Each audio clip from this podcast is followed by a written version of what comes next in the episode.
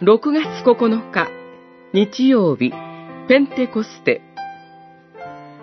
私たちと一緒におられる精霊、ヨハネによる福音書、14章、8節から17節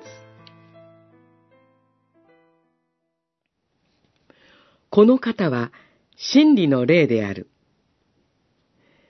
世は、この霊を見ようとも知ろうともしないので、受け入れることができない。しかし、あなた方はこの霊を知っている。この霊があなた方と共におり、これからもあなた方のうちにいるからである。十四章十七節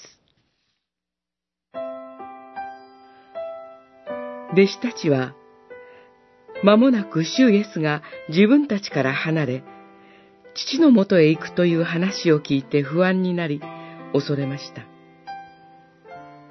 そこで、主イエスは、神の憐れみ深い救いのご計画を教えられます。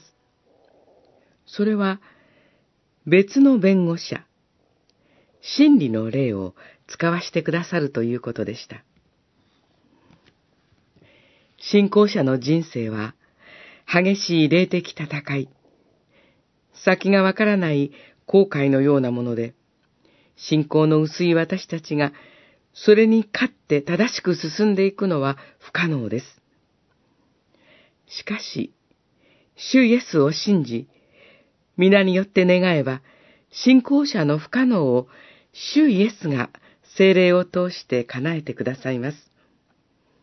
精霊は信仰者のうちにおられて、その人を御心にかなう方向へ導いてくださいます。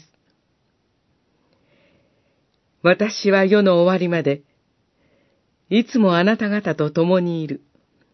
マタイによる福音書、28章20節この約束は、精霊によって成就されます。ご自身の誕生予言におけるお名前のインマヌエル。神は我らと共にいるの成就です。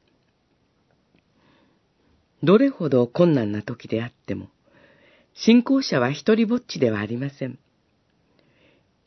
真理の霊が永遠に私たちと一緒にいて、私たちを守り、支え、助け、真理の道へ導いてくださるからです。